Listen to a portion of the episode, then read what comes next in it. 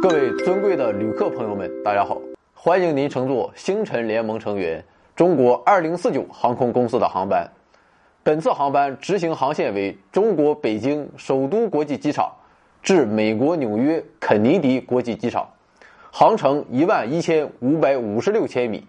骑自行车您是到不了的，因为掉链子，中途没地儿修。飞行时间十三小时，中途有下车的可以提前联系司机。注意中门上车，前后门下车。本次航班全程禁烟。如果您在厕所不抽烟拉不出屎啊，请与航班乘务人员联系。不过说实话，我们也没有办法。我是本次航班的乘务长，中国最帅空哥刘司机。前方为您服务的分别是黄博士与潘博士。我们将竭尽所能为您提供一次舒适、安全、满意的航空之旅。现在啊，由于你们都懂的航空管制的原因，我们的飞机还将在跑道上停留四十到五十分钟的时间。这段时间我们就不废话了，我们将为大家播放大型科普综艺节目《回到二零四九》中的一期关于您今天所乘坐的飞机的知识。请系好安全带，静静的提高姿势水平。祝您旅途愉快。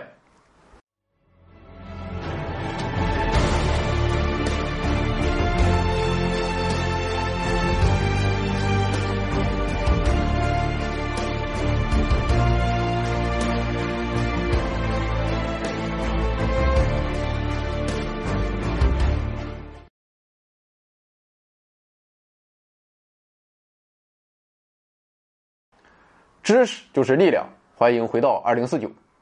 一九零三年十二月十七日，莱特兄弟发明的世界上第一架载人动力飞机“飞行者一号”试飞成功，由此开启了人类飞行的新时代。穿梭云端，翱翔天际，再也不是人类不切实际的梦想了。时光如水，岁月如梭，转眼间一百一十五年过去了。对于现代人来说，乘坐飞机旅行。已经成为了再平常不过的事情了。那么最新的统计数据显示，二零一六年全球航空旅客运输总量高达三十六亿人次，其中我国完成旅客运输量四点八八亿人次，全国客运航空公司共执行航班三百六十七点九万班次。犹记得在我们小的时候，对于大部分人来说，飞机还是十分陌生的东西。我们所能自我满足的就是拿着一个玩具飞机。在房间里凭想象飞来飞去，但现在啊，飞机已经是我们再熟悉不过的东西了。甚至对于很多人来说，对飞机的熟悉程度要远超过火车。我们也坐过各式各样的飞机，但如果您没有进行过国际长途旅行的话，恐怕就很难接触到今天的主角了，那就是当今世界上最大、最先进的民航客机——空客 A 三八零。所以啊。今天我们就通过第二季第四十五集《空中游轮》为您详解空中客车 A 三八零。空中客车 A 三八零是位于欧洲的国际合资公司空中客车公司研制生产的世界上最大的全双层宽体客机，也是载客量最大的客机。那么目前飞行在世界上空的 A 三八零总计二百一十七架。那么在 A 三八零诞生之前。世界上最大的商用客机是美国波音公司研制的波音747，美国总统的座驾空军一号啊，便是一架波音747。波音747啊，因其巨大的身形获得了“空中巨无霸”的称号。而现在啊，空客 A380 取代了它的位置，于是，A380 也被称为超级空中巨无霸。那么 A380 啊，它在经过了零下三十摄氏度的极寒环境测试。沙漠地带的酷热环境测试以及总计两千五百小时的飞行测试后，于两千零七年首次交付使用，单价售价四亿美元。那么，这个号称超级巨无霸的 A 三八零，它到底有多大呢？仅从机舱内的地板面积来看，A 三八零便是七四七的一点五倍。而从外部看，A 三八零从机头到机尾长七十二点七二米。从一侧翼阶到另一侧翼阶，宽为七十九点七六米。可能仅仅罗列数字啊，你还没有什么概念啊。做个比较就一目了然了。英超足球场的长为一百零五米，宽为六十八米。也就是说，如果把 A 三八零停到英超球场的话，球场的长度是够用了，但是机翼啊就要捅到看台上的观众了。此外啊，A 三八零从地面到垂直尾翼翼尖的高度为二十四点零九米，相当于八层楼那么高。那么从重量上看，包括机体、燃油、乘客以及货物在内，A 三八零的最大起飞重量为五百六十吨，相当于六千五百八十八个黄博士加在一起。那么我们再做一个比较，可能就更为直观了。现在我们进行国内旅行常用的客机为空客 A 三二零系列。那么这一系列飞机啊，主要包括四种机型，分别是 A 三幺八一百、A 三幺九一百、A 三二零一百以及 A 三二幺一百。那么这四兄弟的体型啊有所差别啊，但也差不了太多。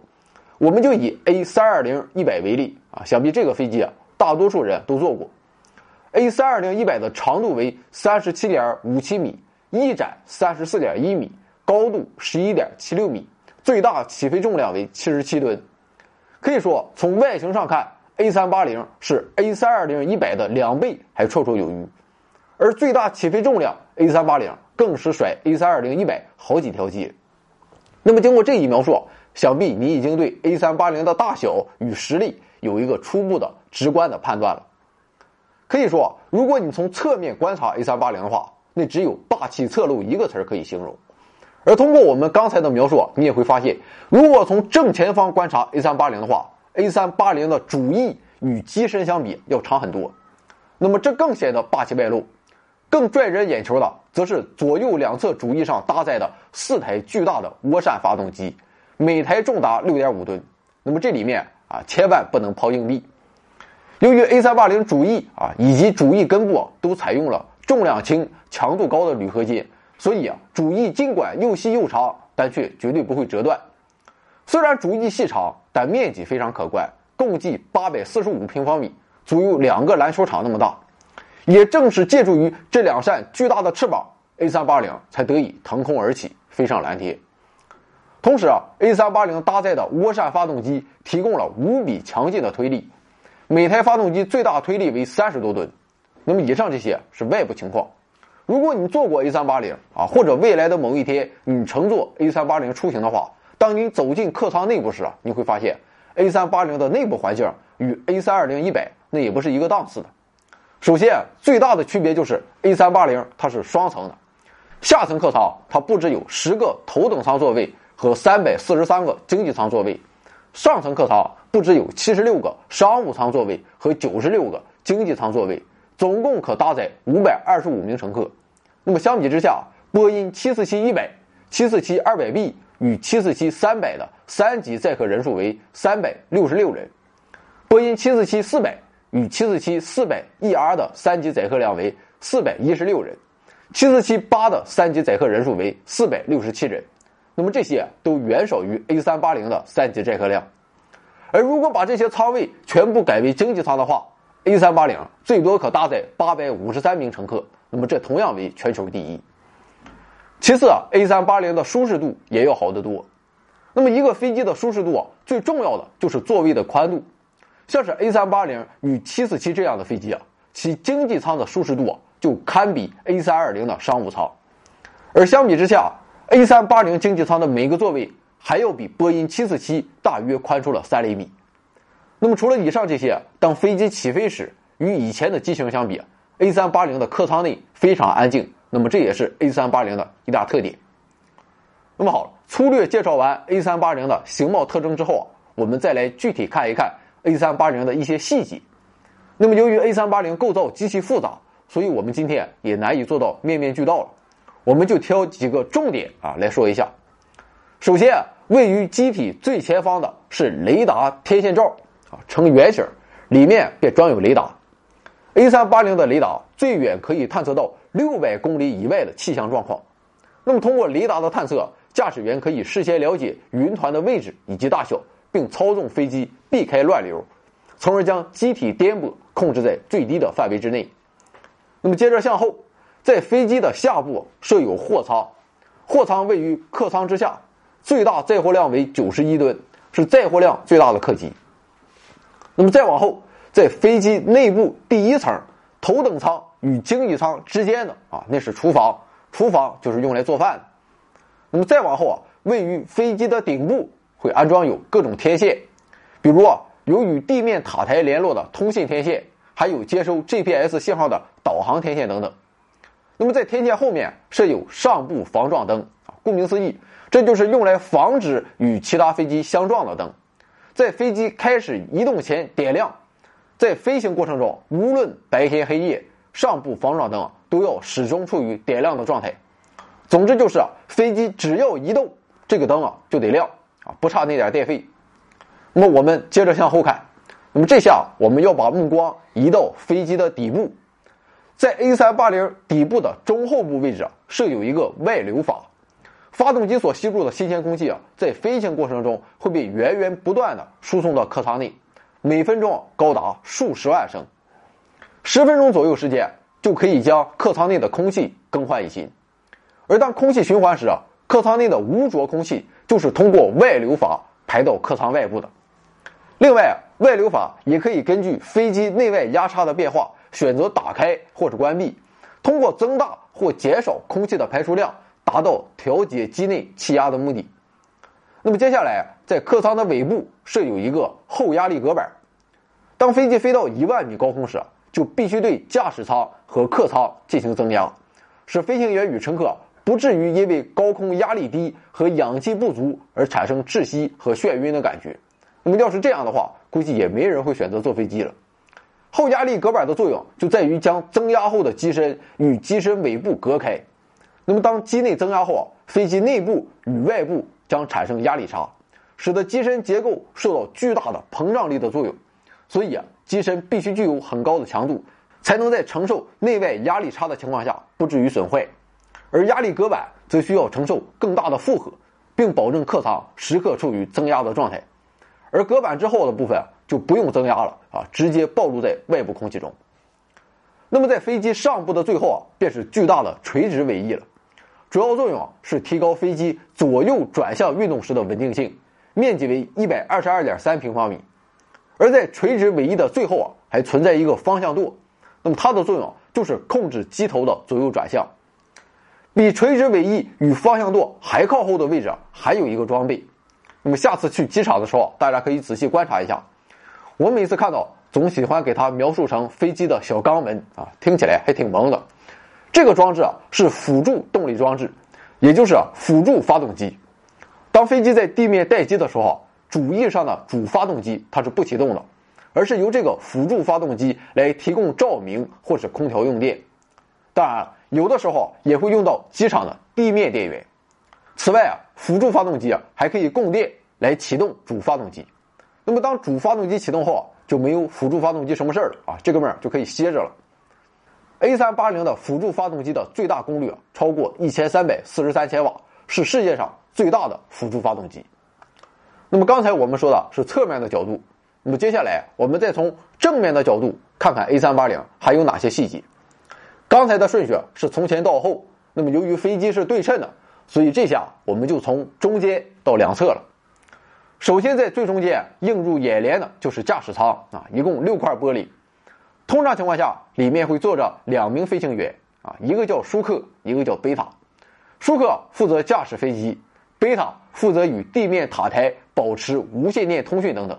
至于有没有端茶送水的服务啊，那我就不知道了。关于驾驶舱的详细情况，我们一会儿再说。那么在驾驶舱玻璃的下方设有三个结冰传感器。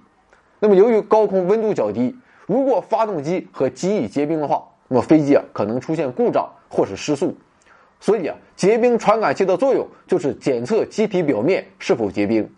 当检测到结冰时啊，则迅速采取加热机翼前缘等措施来除冰。那么我们再向两边看，在机头两侧还各有两个空速管，也就是一共有四个空速管，这是测量飞机速度的装置。我们知道，空气压力可以分为静压与动压，静压就是大气压。动压就是运动时所产生的压力，空速管可以测量出静压与动压之和，而位于空速管前端机头左右两侧还各有一个静压孔，它可以测量静压。那么利用这些数值，就可以获得飞机相对于空气的速度，也就是空速。那么接下来我们把目光移到下方啊，看到的便是五处相互对称的带着轱辘的巨大的起落架。起落架便是飞机的着陆装置啊，主要由轮胎、轮毂以及缓冲装置等构成。位于最中间的是处于机头下方的前起落架，前起落架带有两个轮子。那么在前起落架旁边是位于机身中后部的机身主起落架，每个起落架都装有六个巨大的轮子。那么再往两侧则是位于机翼下方的机翼起落架，各带有四个轮子。这二十二个轮胎的大小并不是相同的，前起落架的轮胎啊较小，直径一百二十七厘米，轮胎宽四十五点五厘米。其他二十个轮胎的大小是一样的，直径为一百四十厘米，宽五十三厘米。那么这些巨大的轮胎和缓冲装置可以吸收飞机着陆时的强大的冲击力，减轻飞机的颠簸啊，也安抚了你那颗怕怕的心。那么好，我们接着来看。位于机身两侧对称分布的，还有飞机后部的水平尾翼。那么之前我们说到，垂直尾翼的作用啊，是提高飞机左右转向运动时的稳定性，而这个水平尾翼的作用，便是提高机身上下运动时的稳定性。那么此外，通过转动水平尾翼的升降舵，可以操纵飞机抬头向上或是低头向下飞行。那么好，这些个乱七八糟的小件说完之后，便是两侧巨大的机翼了。那么比较标准的叫法叫主翼，主翼本身啊，它的一些参数我们早些时候已经说过了啊，就不废话了。需要补充一点的是，通过转动主翼上的副翼，可以改变飞机的飞行方向。那么在主翼靠近机身的一侧啊，左右两边各有一个着陆灯，作用就是用来照亮跑道啊，这就好比是汽车的大灯。那么在主翼外端左右两侧还各有一个位置灯。那么这是指示飞机行进方向的灯，所有的客机啊都是在左主翼间亮红灯，在右主翼间亮绿灯。所以啊，当看到前方有其他飞机时，就可以根据位置灯的颜色，迅速判断出这架飞机是在朝向自己飞来，还是在远离自己而去。所以啊，飞行员当然不能是色盲了。那么在主翼的最外侧最外侧，还有一个叫翼间小翼的部分。别看这部分个头很小。但小依然能满足我们。那么，由于上下主翼面存在着压差，所以啊，下一面的空气会绕到上一面啊，形成翼间涡，这会导致空气阻力的增大，从而降低了机翼效率。那么，对此，A380 进一步完善了翼尖的形状啊，那就是安装一个翼尖小翼啊，用来阻碍上下翼面的空气绕流，来防止或削弱翼尖涡。那么，通过安装翼尖小翼。A 三八零的机翼效率可提高百分之五。那么除了以上这些啊，主翼上还装有襟翼滑轨整流罩，里面设有转动襟翼的液压作动筒，以及沿着机翼滑动的轨道等等。而所谓的机翼啊，它是从主翼后侧伸出的部分，可以帮助飞机形成更大的升力。当然了，当我们从前方观察 A 三八零时啊，更无法忽略的是那四台巨大的涡扇发动机。A 三八零可以选配两种发动机，一种是罗伊斯罗尔斯公司的传达九百，这个罗伊斯罗尔斯啊，便是汽车界的劳斯莱斯。那么另外一种发动机啊，是发动机联盟公司的 GP 七千。从正面看，传达九百顺时针旋转，而 GP 七千则为逆时针旋转。那么在两款发动机的中央都刻有螺旋花纹，除了能对飞鸟。形成警告啊，防止其迷迷糊糊撞到飞机之外，还便于维修人员确认发动机是处于转动的还是停止的状态。那么，我们以传达九百发动机为例，发动机的风扇直径为二点九六米，长四点五五米，以五百六十公里的时速吸入空气时，每秒可吸入一吨空气。那么，空气流经风扇后高速喷出，可以产生最大三十四点五吨的推力，燃烧温度高达两千摄氏度。那么同时啊，发动机还可向客舱及操作系统供电。那么说了这么多，估计没什么用啊。不过大部分飞机的构造都是相似的，A380 有的，其他飞机啊也基本都有。所以啊，如果你下次坐飞机啊，旁边坐着一个非常漂亮的妹妹的话，你想和她搭讪聊天啊，不妨就聊聊这些飞机构造的知识啊。我向你保证，你本次把妹绝对以失败而告终，本人概不负责。勿谓言之不预也。其实啊，对于我们普通人来说，一见到 A 三八零啊，无非啊也就能记住那几个巨大的发动机，再就是啊飞机外部漂亮的涂装。当然了，具体的涂装样式啊会依航空公司的不同而不同。其实涂装说白了就是刷漆，但这简简单单的刷漆装其实也包含着学问，因为啊这并非只是涂上航空公司的标志那么简单，那么更重要的是为了防锈。虽然涂层厚度只有薄薄的零点一毫米，堪比某安全套厂商主打产品的厚度，但由于 A 三八零极其庞大，所有涂料总量也高达数吨。一般来说，平均四到五年啊，飞机就要进行一次。D 级检修，那么这时候便要更换涂装了。那么好了，到此为止啊，基本情况啊可算是介绍完了。再说下去啊，飞机就要起飞了。那么接下来我们就看看 A 三八零从起飞到降落的整个过程中，我们还可以怎样来提高姿势水平。那么在起飞之前还要做什么呢？啊，当然是加油，加满九十二号汽油啊，这是不可能的。飞机使用的是专门的航空燃油。那么 A 三八零的燃油它储存在哪呢？说出来你可能比较吃惊，油箱是设在机翼内的啊。放心，我读书少，不会骗你的。在机翼内啊，翼梁与翼肋纵横交织，同时啊，细长的骨架加强条则可以增加机翼的强度。那么在它们共同作用下，机翼啊才拥有了足够的强度来承受巨大的载荷，并保持形状的稳定。那么整个结构就好像许多的小房间。也像许多箱子堆积在一起，那么这种结构便于储存燃油，所以啊，飞机的燃油便储存在这些箱子里。另外，A 三八零的燃油啊，还不仅储存在主翼中，主翼中的只是主燃油箱，它还储存在水平尾翼中。那么这部分油箱被称为平衡油箱。两部分油箱总容量为三十二万五千五百五十升，按照每升燃油重零点八千克计算的话。燃油重量高达二百六十点四四吨，那么为什么要将燃油储存在主翼内呢？仅仅是显得我飞机逼格高啊？当然不是，这其中主要有两方面原因，一个是重心的问题，A 三八零的机体重心啊位于主翼附近，所以啊，如果燃油不位于主翼附近的话，那么携带大量燃油起飞时的飞机与几乎耗尽燃油准备着陆时的飞机啊。重心的位置将发生很大的变化，那么这会对飞行员的操作带来极大的挑战。第二个原因是，燃油还担当了压舱石的角色。我们知道，向上的升力啊是维持飞机在空中飞行的原动力，那么主翼的升力非常巨大。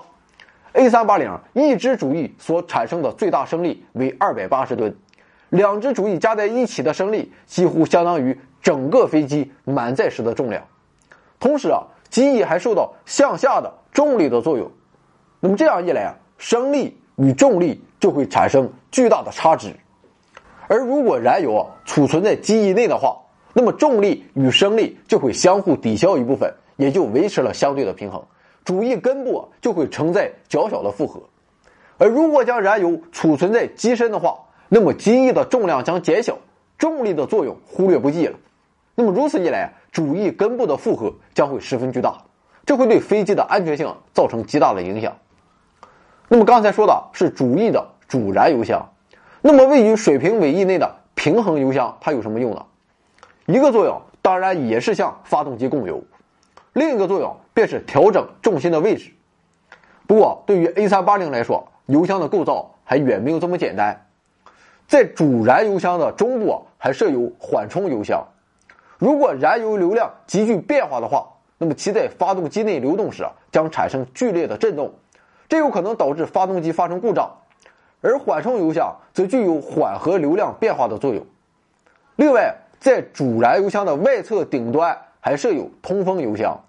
那么，随着燃油被送入发动机而不断消耗，油箱内的压力也在逐渐降低，这就与外部气压形成了压差。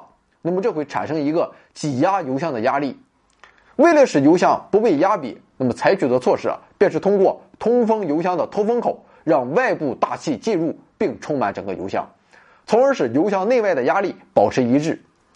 那么在水平尾翼的平衡油箱中，也设有一个通风缓冲油箱。不过与主燃油箱分开布局不同的是，平衡油箱中是将通风油箱与缓冲油箱设置在一起的。那么至于加油问题啊，A380 的加油口位于主翼中部下方，虽然油箱容积十分巨大，但采用给燃油加压的压力加油方式，在短短的十五到三十分钟时间内就能注满油箱。那么好了，现在油加完了啊，A380 就要起飞了。飞机起飞的具体原理啊，想必大家都不陌生。那么我们今天主要聊 A380 啊，所以也就不废话了。简单说来，飞机巧妙地利用了空气的流动而翱翔蓝天。来自机翼前方的气流可以产生向上托举机翼的作用力。那么这一作用力啊，与飞行方向垂直啊，这便是升力。那么在起飞时，机翼它到底受到怎样的作用力？升力又是怎样变化的呢？具体说来，升力的大小取决于飞行速度与机翼面积。飞行速度越快，机翼面积越大。升力也就越大，而在飞机起飞时，由于飞机速度受到机场跑道长度以及安全考虑的限制，速度它不可能太快，所以啊，为了提供足够大的升力，就必须尽可能的增大主翼面积。那么在这种情况下，安装在主翼后部的襟翼就十分重要了，因为它可以大大的增加机翼面积。那么当放下接翼后，主翼面积增大，所产生的升力也随之增大，同时啊。接翼使得机翼后缘向下弯曲，那么这会导致气流向下流动，从而也增加了升力。不过，仅靠增大机翼面积还不足以让飞机飞上蓝天。那么要想起飞啊，机头你就必须向上抬起，这时候就要借助升降舵的力量。升降舵是安装在水平尾翼后部可操纵的翼面部分，那么这是改变飞机俯仰姿态的主要控制手段。通过向上啊，或是向下偏转升降舵，就可以改变升力的大小。那么，当飞机起飞时啊，升降舵与水平尾翼所产生的向下的升力增大，将机体后部向下压，使得机头向上抬起。由于形成了角度，那么主翼所产生的升力增大，于是飞机啊便腾空而起。那么具体到 A380 的情况，首先飞机会在跑道上慢慢加速。那么，当超过起飞决断速度后，即使部分发动机出现故障，停止运转，飞机也必须加速起飞。这是因为，如果在该速度之后中断起飞，可能没有足够的剩余跑道供飞机实现全停，飞机啊很有可能冲出跑道，那么这会造成极大的危险。那么，至于起飞决断速度到底是多少啊？不一定，它会因跑道长度以及飞机当时的总重量而异。一般来说。大约为时速二百六十公里。此外啊，这时候机翼已经放下了。那么接下来飞机继续加速。那么达到了飞机抬头速度后，飞行员操纵水平尾翼的升降舵向上偏转，使机头向上抬起，前起落架离开地面。一般来说，飞机抬头速度为时速三百公里左右。那么当机头向上抬起后，主翼与气流的夹角变大。那么，由于升力随着迎角的变大而增加，所以啊，获得更大升力的飞机便冲上了蓝天。那么，升上天空后的飞机啊，便进入了巡航阶段。这时候，漂亮的空姐啊，就开始给我们送饭送水了。也许你会认为啊，处于巡航阶段的飞机啊，飞行员也可以睡觉了，把角度调整好啊，让这哥们儿自己飞就行了。然后啊，定个闹钟啊，快到目的地时再醒来，准备降落就行了。但事实啊，显然不是这么简单。此时的飞行员依然任重道远，因为他随时要控制飞机的姿态，来保证飞机顺利的抵达目的地。而在巡航阶段中，飞行员要控制的主要是三部分，分别是水平尾翼的升降舵、垂直尾翼的方向舵以及主翼的副翼部分。那么，通过控制这三个部分，就可以控制飞机的姿态，即便遇到气流颠簸。那么，技术高超的飞行员也可以快速恢复稳定的飞行姿态。这三种装置啊，被统称为飞机的操纵面。虽然与庞大的机身相比啊，操纵面非常小，但它们却能控制飞机的姿态。其中的奥秘啊，就在于其到重心的距离。我们知道，机体的重心位于机身中央附近，而这三个操纵面都距离重心很远，所以啊，虽然它们所产生的力非常小。但是啊，基于杠杆原理，它们却能四两拨千斤，足以让整个机体发生转动。比如说，利用垂直尾翼后部的方向舵可以改变机头方向。那么，当方向舵向右偏转时，从机体右侧到左侧的升力增大，使得机头向右偏转。同时啊，利用副翼啊，可以控制机体的倾斜度。那么，当这两个动作组合在一起时，就可以使飞机改变航向，自然也可以在遇到气流颠簸时迅速的恢复安定的飞行。那么，同样的，当飞机上下颠簸时，通过水平尾翼的升降舵就可以恢复姿势。总的来说，就是通过操控操纵面可以改变各个角度的升力，完成诸如左右偏航、俯仰以及横滚等飞行动作。以此不仅可以用来控制姿态，也可以改变飞行方向。其实啊，现代民航客机啊，还有一个非常牛逼的地方啊，我们再补充一下：当飞机啊突遇气流，机头发生偏转时，可以自发形成恢复到原有方向的力。那么这种机制啊，与风向标它总是逆着风非常相似，所以啊，这被称为风向标稳定性。那么关于这一点，我们就不展开了啊，主要原因是啊，我现在啊。突然想不起来该怎么说了。那么好，由于你乘坐的是 A 三八零啊，想必啊必然是长途旅行。从北京到天津啊，如果搞一个 A 三八零的话，估计航空公司肯定是疯了。那么当你书看不进去，餐食也吃完了，旁边的美女也不搭理你，而你又睡不着的时候，望着窗外的景色，你一定要开始想入非非了。至于到底会有哪些龌龊的想法啊，那我就不知道了。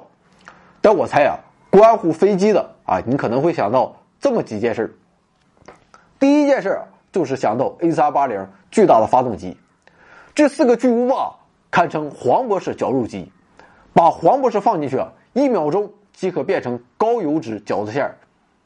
那么这四台巨大的发动机啊，它究竟是怎么工作的呢？前面我们说过了，这四台发动机啊，要么是罗伊斯罗尔斯公司生产的传达九百。要么就是发动机联盟公司生产的 GP 七千，那么不论哪一种，它们都是巨大的涡扇发动机。关于涡扇发动机的知识啊，我们曾经在今年的第九集节目《创造力量：人类动力史》中啊详细阐述过。那么感兴趣的朋友，出门向后转啊，自己找吧。找不到也没有关系。那么简单说一下涡扇发动机的工作原理。首先，巨大的风扇吸入大量的空气，那么空气流经风扇后会分成两路。中心部位的空气啊，会继续经压气机压缩后被送入燃烧室，并与燃油混合燃烧，产生高温高压的燃气。燃气高速喷出时会产生巨大的推力，同时啊推动涡轮机转动，而涡轮机啊又会带动前面的压缩机与风扇转动，那么就这样不断循环着。另一路空气啊则在发动机内部环绕压气机、燃烧室与涡轮机流动。那么这部分气流被称为外寒气流，涡扇发动机的外寒气流比较多。那么用专业点的话讲，这叫涵道比比较高。涡扇发动机风扇所吸入空气的近百分之九十都是外含气流，那么这会产生巨大的推力。事实上，涡扇发动机百分之九十的推力都是由外含气流提供的。另外，如此多的外含气流会完全包裹住内含气流，那么内含气流。就是喷射气流啊，比较有内涵，所以完全包裹住的状态啊，可以将内含气流的速度保持在适合的范围内，从而使得其能量可以全部转化为推力。那么这又进一步大大提升了推力。同时啊，外含气流能够遮蔽内含气流所发出的噪声，所以啊，涡扇发动机不仅燃烧效率高，而且噪声也很小啊，不至于嗷嗷叫唤让你睡不着觉。那么好了，这一点就说完了。你能联想到的第二件事儿，可能就是驾驶舱它是什么样的？我能不能去驾驶舱就去转转呢？我估计啊，你要是机长他爸，说不定啊可以进去参观一下。但是对于我们普通人来说，可能这辈子都无法进入飞机的驾驶舱，更别说是 A 三八零的驾驶舱了。我都不知道自己啥时候能坐上 A 三八零。不过这不要紧，我们可以查资料啊来意淫。如果你有幸走进 A 三八零驾驶舱的话，你马上就会意识到一个残酷的现实：娘西皮，飞机给你开，你都不会开。即便你在电脑上搞一个飞行模拟软件啊，自己开个一万个小时，那么到了真实的 A 三八零内部，你依然还是一头雾水。因为仅从直观看上去啊，A 三八零的驾驶舱内部实在是复杂的不像话。不过事实上，A 三八零已经对飞行员很友好了。我们知道，在飞机飞行时，飞行员需要实时了解到飞机的飞行高度、飞行速度、机体姿势、飞行航线的气象状况等等各种各样的重要信息。那么在这之前，要了解到这些信息，飞行员需要查看各种仪表。不过在 A 三八零上，这些信息啊都可以在液晶显示器上一目了然的显示出来。那么这就是所谓的玻璃驾驶舱，或是叫屏幕驾驶舱。这套操作系统可以极大的减轻飞行员的负担。除此之外啊，A380 的驾驶舱还有许多重大的改进之处。比如说，一提到驾驶飞机啊，我们很多人都会立马想到位于驾驶座前方的啊 Y 字形操纵盘，这就好比是汽车的方向盘啊。当然了，它们的功能是不一样的。但是在 A380 上是没有这种操纵盘的，取而代之的是侧操纵杆。那么这个变化使得仪表盘与飞行员之间没有任何障碍物。我们可以想象一下啊，A380 的驾驶员想必造型那是十分悠闲的，他不需要抬起手腕来进行操作，所以啊，在长途飞行中就能够尽可能的减少疲劳，而且还可以在座位前方啊安装一个拉伸式工作台或是键盘，一边开飞机啊一边玩英雄联盟。那么此外啊，A380。还可以选配平视显示器，也就是在飞行员视线前方的玻璃上啊装置一个透明显示器，将信息投影在其上面。那么现在这一技术啊，在很多汽车上也可以搭载。不过貌似啊，对于汽车来说啊，这并没有多大作用，但对于飞机来说，这一应用就十分有效了。那么关于驾驶舱内的其他装备啊，我们就不一一细说了啊，主要是啊也说不明白，可以简单罗列一下。那么这些重要装置啊，主要有多功能显示器、导航显示器、发动机警告显示器、主飞行显示器、机载信息终端、发动机总开关、方向舵踏板、速度制动杆、襟翼操纵杆、折叠式键盘啊、头顶面板等等等等。那么好了，前面两个想完之后啊，你就要进入第三级发呆冥想了，而这一次啊，还可能给你带来不安与恐慌。甚至整个飞行途中啊，都伴有这种忧心忡忡。你会想，这么大个飞机啊，在如此高的高度上，以如此高的速度前进啊，它不会折断吗？万一折断了，可咋整啊？我爸妈可就我一个儿子。其实啊，这完全是杞人忧天。作为世界上首款全双层宽体客机啊，啊，插一句，什么叫全双层呢？就是说，一楼和二楼是一样的啊，一楼多大，二楼就有多大。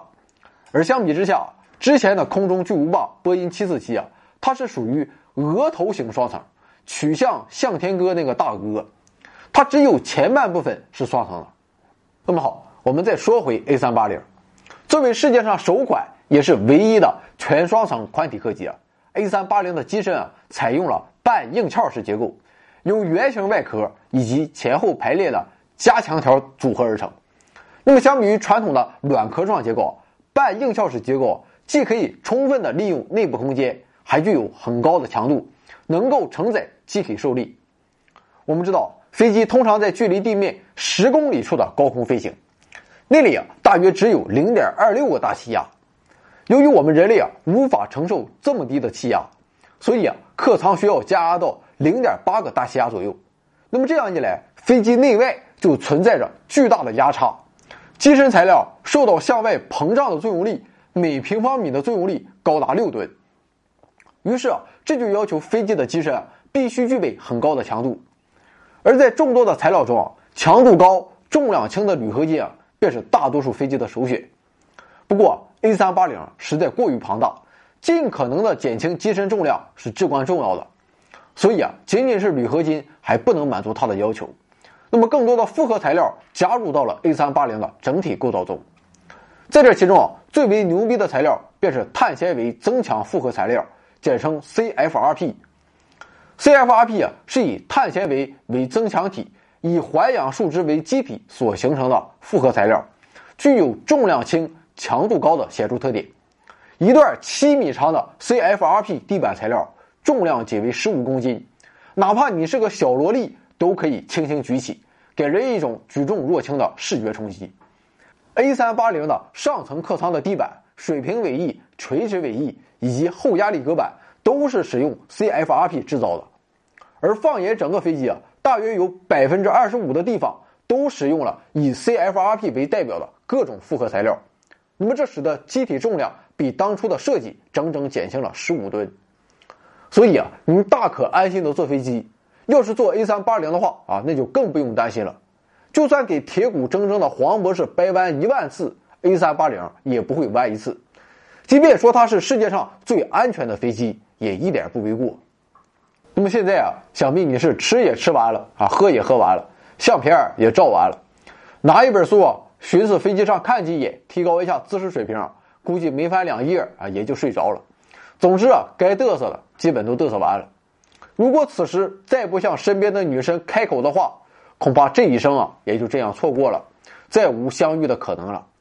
留给你的时间已经不多了，因为飞机啊马上就要着陆了。虽然我们上面说了啊，在巡航阶段，飞行员要集中注意力啊，时刻保持飞机姿态的平稳。但事实上，现如今的飞机啊，除了起飞与降落，其他时段基本可以依靠自动驾驶仪来实现飞行。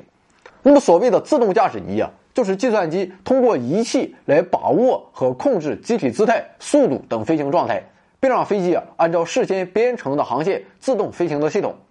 而当飞机即将降落时啊，飞机啊则会调整到仪表着陆系统 ILS 所显示的着陆路径上飞行。那么，所谓的 ILS 啊，指的是从机场附近向借助着陆姿态的飞机发射电波来指引着陆路径的装置。ILS 由航向台、下滑台和指点标组成。飞行员通过航向台会了解到飞机相对于跑道是否偏斜；通过下滑台，可以了解到飞机相对于跑道入口上下方向的偏斜信息；而指点标则让飞行员得知飞机距离跑道入口还有多远的距离。那么在这其中，航向台位于跑道入口处。从跑道中心线开始，向稍微偏右的方向以及稍微偏左的方向发射不同频率的电磁波。于是啊，飞行员就可以根据这两个电波接收信号的强弱，从而判断出自己向左或者向右偏离跑道的中心线有多少。那么，同样的，下滑台会向着陆路径的稍上方以及稍下方发射不同频率的电磁波。飞机根据这些电磁波的接收状况，就可以了解到自己向上。或是向下偏离着陆轨迹的程度。另外，指点标一般有三个啊，分别设置于距离跑道入口三百米处、一公里处以及七公里处三个不同的地方。它们会分别向上发射电磁波。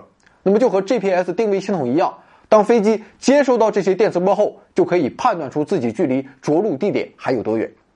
所以啊，当得知了所有这些信息后，飞机便可以安全顺利着陆。即使遭遇浓雾、暴雨等能见度极差的恶劣天气，飞机也可以精准着陆。一般情况下，飞行员都是根据 ILS 的信息，并结合自身的经验判断来进行着陆。不过，当条件允许时，飞机啊也完全可以自动着陆。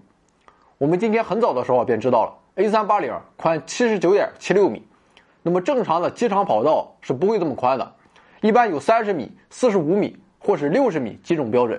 那么由此可见，A 三八零的着陆啊，确实是一件技术活那么接下来飞机就要真正落地了。A 三八零的最大着陆重量为三百八十六吨啊，你可能会有疑问了，它的最大起飞重量不是五百六十吨吗？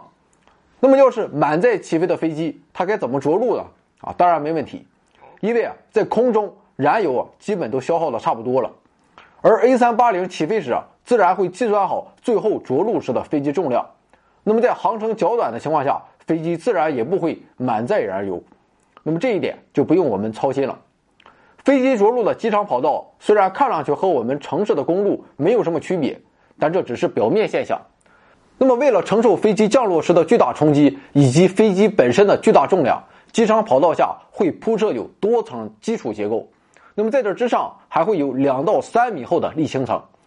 所以啊，当 A 三八零这样的庞然大物以时速二百五十公里的速度着陆时啊，不会导致跑道塌陷或者损坏。那么在飞机与跑道接触后啊，下面的动作就是刹车了啊。当然了，专业的说法叫制动。那么在这一重要而关键的时刻中，三种制动器会联合工作，共共同帮助飞机安全的停下来。第一种制动啊，在飞机轮胎亲吻跑道的瞬间，主翼上的扰流板会全部立起，通过增大空气阻力来减慢速度。那么与此同时啊，主翼所产生的升力减小，轮胎开始支撑着飞机的绝大部分重量，这会使得轮胎刹车片能够有效的发挥制动性能。第二种制动器啊，是配备在由轮胎、缓冲装置等构成的起落架上的制动器。前面我们说了。A 三八零共有二十二个轮胎，它们可以承受最大着陆重量三百八十六吨的庞然大物，以二百五十公里的时速着陆式的撞击。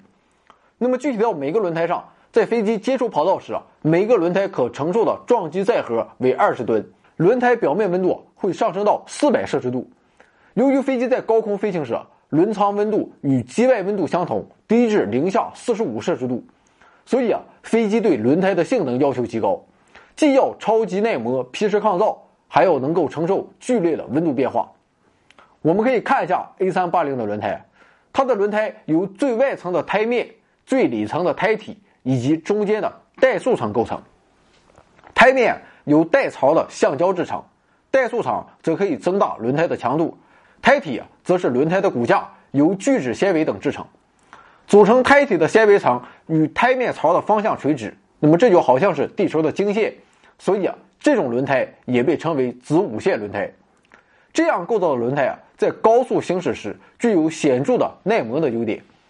而 A 三八零的怠速舱则是使用了方足聚酰胺纤维，它不仅可以减少轮胎的磨损量，还成功的减轻了轮胎的重量。那么，怎样使这些轮胎停止转动呢？这主要是通过盘式制动器来实现的。其实啊，和汽车刹车的原理差不多。飞机轮毂会与安装在其上的多个圆盘通过油压的作用实现相互挤压，依靠摩擦力来使轮胎停转。此外，机轮上还配有防滑装置，那么通过感知机轮转速与减速率来防止打滑和轮胎锁死状况的发生，从而达到最佳的制动效果。不过，起落架的作用还不只是制动，它的另一大作用是减震。硬碰硬着陆啊，估计是谁也受不了。减震主要是通过起落架上的油压缓冲装置来实现的。这一装置由气缸和活塞两部分组成。气缸内啊密封有油和压缩的空气。那么在飞机着陆时啊，液压油流经气缸内狭窄的缝隙产生摩擦，从而吸收了撞击力。那么第三种制动是由发动机完成的。下次坐飞机的时候，你可以仔细听一听，在飞机降落时啊，巨大的噪音。其实不仅仅来自轮胎与地面的摩擦，也来自机翼下的发动机。发动机的声音也会突然变大了许多。那么这便是发动机逆向喷射所发出的声音。当然了，所谓的逆向喷射，并不是说发动机从后面吸入空气向前喷射，而是通过发动机上的名叫反推折流门的小门拦阻外含气流啊，使它们拐个弯啊，变成向斜前方喷射，以此产生向前的力。从而使飞机减速并停下来。可以说，历经万水千山之后，飞机终于安全着陆了。你也可以收拾收拾行李啊，奔向新的人生之路了。旅程就告一段落了。但是啊，对于机组人员和他们的飞机来说，可能也就是喘口气儿、喝口水、上个厕所的时间后啊，就要开始新的征程了。我们现在坐飞机啊，也都会发现，很多时候啊，飞机不是在机场等着你。而是从别的城市满载乘客而来，那么等到这批乘客下完飞机并清理结束后，才轮到我们上飞机。那么在我国，这一过渡时间往往只有四十五分钟到一个小时，这在全世界也是数一数二的快速高效。如果你能从空中俯瞰的话，你会发现此时啊会有各种各样的小车和地面装置围绕着飞机，比如说有登机桥。加油车、垃圾车、供水车、污水车、送餐车，还有提供压缩空气来启动发动机的气源车，把飞机推到或牵引到启动位置的牵引车，运送货物到候机楼的牵引车，还有配备有搬运货物传送带的带式装载机，装载集装箱的高臂装载机，以及提供地面供电的地面动力装置等等。不过，在这么短的时间内，除了清扫客舱、补充燃油、装运食品、卸载货物之外，还有一件万分重要的事儿啊，那就是必须对飞机进行检查。通常这被称作航线维修。那么进行航线维修时，除了飞机维修员之外，机长舒克本人也要目视检查飞机的外观是否存在异常，轮胎是否磨损等等。如果飞机有异常的话，那就必须在起飞之前进行维修。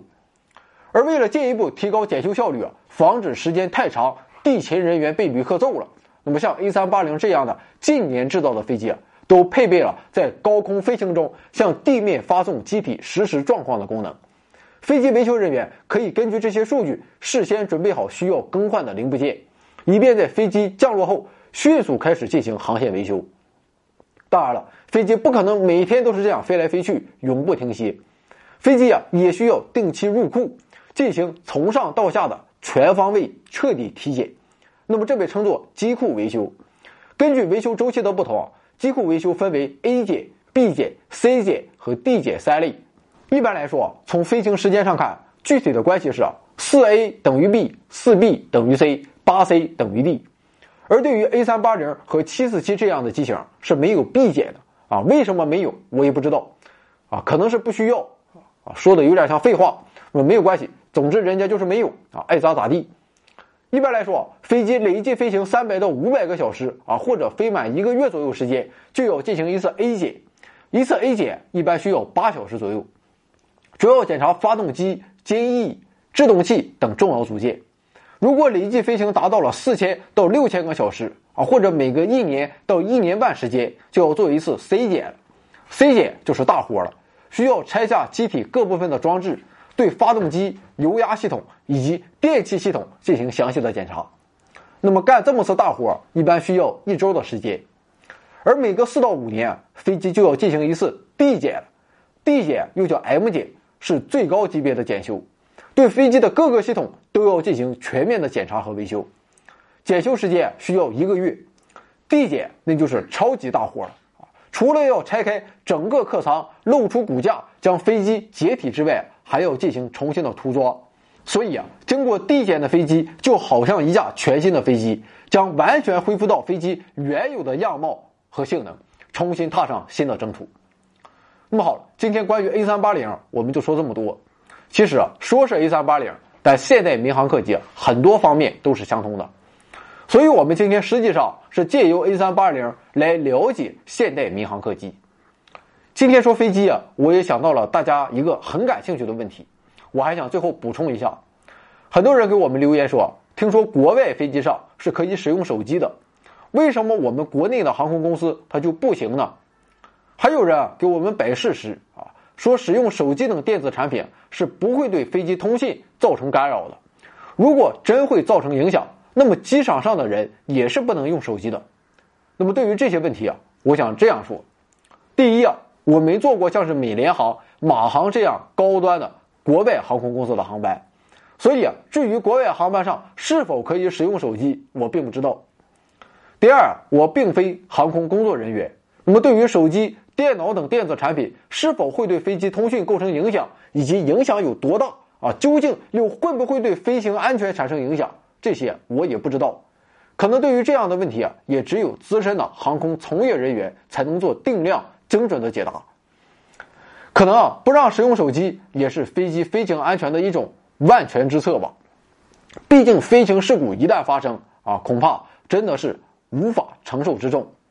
另外啊。现代飞机飞行也想给各位旅客提供一个安静舒适的环境，所以啊，如果可以使用手机的话啊，想必有什么后果你自己也清楚。但是以上这些都不是重点，我想反问一句的是：如果真的没有影响，你想怎么办？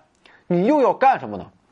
我多次坐飞机啊，都看到有人在飞行过程中偷偷使用手机，甚至把手机啊连在了充电宝上使用。等到乘务员过来的时候。再把手机揣到兜里，当然了，除非人家在做客舱安全检查时，你还在明目张胆的使用手机，才会被禁止，被要求关机。如果你偷偷藏起来，空姐是不会扒着你的裤子检查手机是否关机的。你叫人家扒啊，人家估计也不愿意扒。你可能会为自己的聪明心里洋洋自得，但这又有什么得意的呢？有一次我坐飞机整整两个小时，旁边的女生一刻也没有离开过微信。那么由于经济舱很挤，所以那次飞行我是一点不无聊，因为他聊什么我看的是一清二楚。一会儿自拍，一会儿拍小视频，跟这个聊完，跟那个聊，告诉别人我在飞机上，你看窗外多好看，我用手机都没关系，没人发现，老娘已经天下无敌了，处处表现着自己的牛逼、聪明与胆识。对此行为啊，不知您作何感想？习近平总书记告诉我们，做人要讲诚信、懂规矩、守纪律。可能很多人会觉得，在当今这个迸发个性的年代，讲诚信、懂规矩、守纪律是懦弱的表现。但我认为，当所有人都想钻营、都想投机取巧、都想绕路走捷径、都想在灰色地带大摇大摆之时，你敢于在框架之内通过正途实现自己的目的与理想，却正是勇敢的表现。正所谓啊，人间正道是沧桑。退一万步讲，短短几个小时不用手机，谁也不会心肌梗死，不会毒发身亡，也不会抑郁成疾。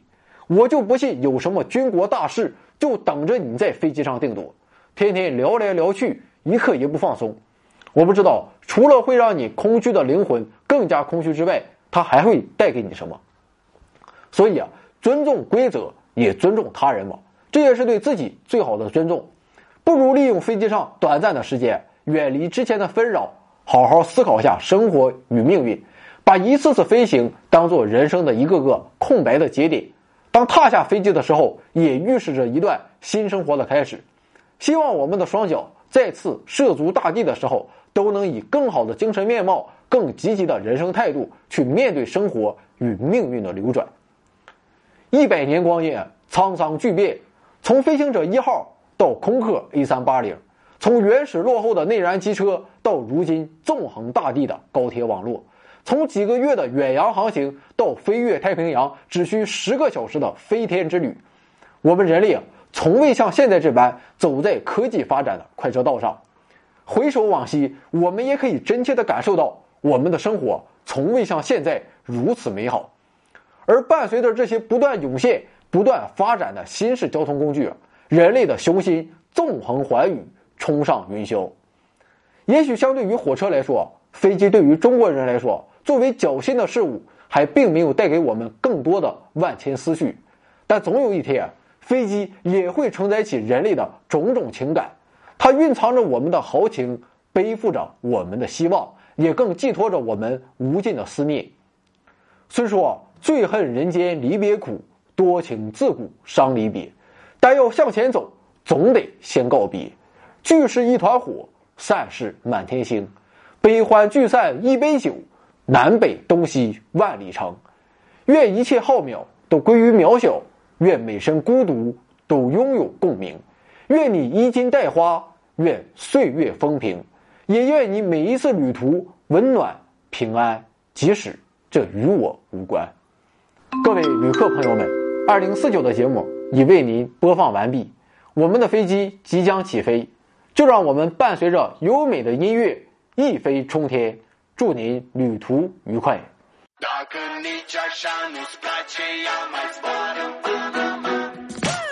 Zile, zile eu alerg. Al mile, mile, mile, mile Pe Maidan pentru tine, tine. Să-ți dau un dar, dar cel mai de preț Dar fără niciun ban, ban, gang, gang Iar sunt inutile tine Numai tu știi, gheal să-mi dai aripile, bile. În Jamaica sau în Chile, Chile Inima face bom, bom Numai pentru tine. E, e, e, Numai pentru tine. N-ai răspuns la telefon, ochii tăi cum ți-aduc flori un camion Și îți cânt așa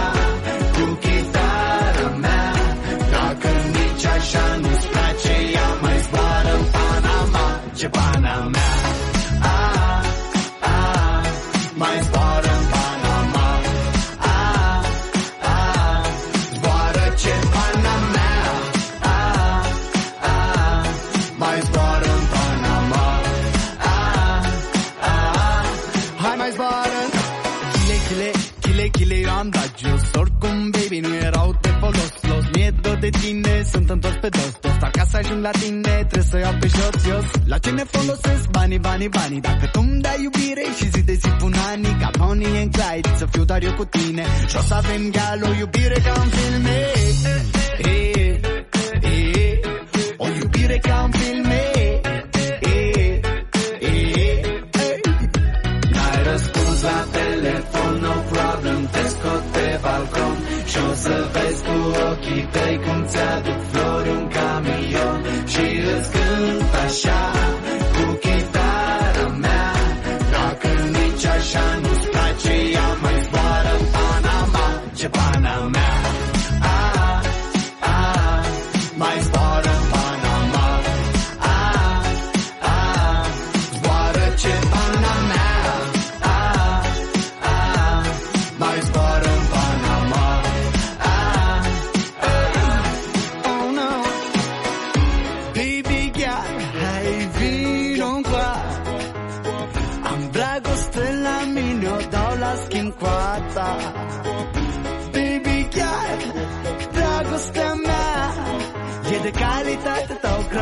Gramul gram la ea Ha, ha. N-ai răspuns la telefon, no problem Te scot pe balcon. Și o să vezi cu ochii tăi Cum ți-aduc flori în camion. Și îți cânt așa Cu chitara mea. Dacă nici așa nu-ți place Ea mai zboară în Panama. Ce Panama